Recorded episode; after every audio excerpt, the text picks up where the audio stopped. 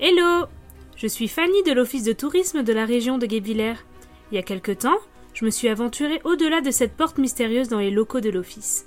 J'ai découvert un long couloir bordé de nombreuses portes colorées. Derrière la première, de couleur bleue, j'ai rencontré Théodore Deck. C'est lui qui m'a conseillé d'ouvrir la porte rouge.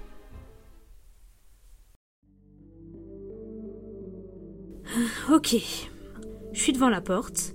Je suis un peu stressée quand même. Je me demande bien qui je vais rencontrer. Allez, je me lance. J'ouvre la porte et découvre une petite dame au bonnet rouge. Assise à une table de montage, elle me tourne le dos. Sur l'écran, des images d'éruptions volcaniques défilent. Bonjour. Qui êtes-vous? Que faites-vous là? Oh pardon, je ne voulais pas vous effrayer. C'est monsieur Deck qui m'a conseillé de venir vous voir. Ah, ce cher Théodore. C'est vrai qu'on a en commun la passion du feu. Enchantée, je suis Katia. Katia. Katia Kraft? Oui, c'est moi. Mais pardonnez-moi, je ne crois pas vous connaître. Enchantée Katia. Moi c'est Fanny, je viens de la région de Guébillère. Et ici, tout le monde vous connaît. Il y a même une rue et une école qui portent votre nom à Souls. Ah bon? Je ne savais pas. C'est vrai que ça fait longtemps que je ne suis pas revenue dans ma ville natale. Avec mon mari Maurice, on court de volcan en volcan pour étudier, filmer et photographier les éruptions. On ne prend pas beaucoup le temps de se poser. Oui, j'ai déjà vu certains de vos films il y a des années lorsque j'étais élève au collège de Souls. Je m'en souviens encore comme si c'était hier. C'était tellement impressionnant. Mais d'ailleurs, je me demandais d'où vient cette passion. Ça a quand même l'air vachement effrayant. Oh, c'est une passion très ancienne. Dès l'adolescence, je savais ce que je voulais faire comme métier. Mais là où je suis vraiment tombée amoureuse des volcans, c'est lorsque je suis allée voir l'Etna, en Sicile. C'est aussi cette passion qui, quelques années plus tard, m'a permis de rencontrer mon mari. Sur un volcan? Votre rencontre a dû être explosive. Ah non, non. On s'est rencontrés plus simplement sur les bancs de la fac.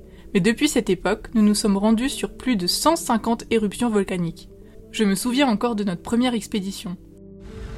Avec Maurice et un ami, nous avons sillonné l'Islande pendant près de trois mois à bord de notre petite 4L.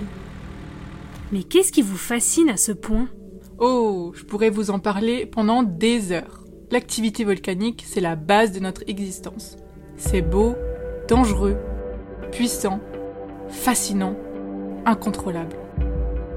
On se sent tout petit devant un volcan. Durant nos expéditions, on a toujours voulu ramener des images qui retranscrivent les émotions qu'on a vécues pendant ce spectacle incroyable. Mais c'est quand même super dangereux. C'est vrai. Et au-delà de l'aspect spectaculaire, les éruptions volcaniques sont aussi souvent de vrais drames pour les populations locales. On en a pris conscience à plusieurs reprises, comme lors de l'éruption du Niragongo en 1977 ou celle du Nevado del Ruiz en 1985. Devant de tels drames, on se sent impuissant. Pour éviter que ça se reproduise, on a voulu faire quelque chose à notre échelle. Et c'est pour ça que nous produisons des films documentaires qui mettent en garde les populations locales. C'est ce que vous êtes en train de faire là? Oui, et nous en avons déjà produit plusieurs, dont certains avec le soutien de l'UNESCO.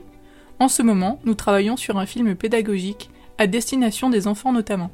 Ils sont souvent plus réceptifs, ce sont eux qui vont faire prendre conscience à leurs parents des risques volcaniques. Mais vous, vous n'avez pas peur? Ah, on est conscient que c'est un métier dangereux. On a déjà perdu plusieurs amis proches, mais la passion est plus forte que tout. Et puis, nous ne sommes pas des têtes brûlées. Bah, on vous a quand même surnommé les diables des volcans. Ah, ça c'est nos confrères et les journalistes qui nous ont surnommés ainsi. Il est vrai que rien ne ressemble plus à l'image qu'on se fait des enfers qu'une éruption volcanique. Il faut dire aussi qu'on n'aime pas trop s'embêter avec la paperasse. Notre but c'est d'être sur le terrain le plus vite possible. Et parfois, on n'attend pas vraiment les autorisations. C'est sans doute aussi là qu'on retrouve mon héritage soulsien. Au Moyen Âge, on disait de la ville de Souls qu'elle était insoumise. Et je crois que je le suis un peu aussi. Chérie, chérie, prends tes affaires Il faut qu'on parte vite Ils viennent d'annoncer à la radio qu'une éruption est sur le point de se produire, en Islande Excusez-moi, j'aurais bien aimé continuer cette discussion avec vous, mais le devoir nous appelle. Merci en tout cas pour cette petite visite. Eh bien, merci à vous, c'était super intéressant. Dommage, j'avais tellement de questions à lui poser et j'aurais bien voulu rencontrer son mari Maurice. Bon, de toute façon, j'ai plein d'autres portes à explorer. D'ailleurs, J'en vois une jaune juste en face.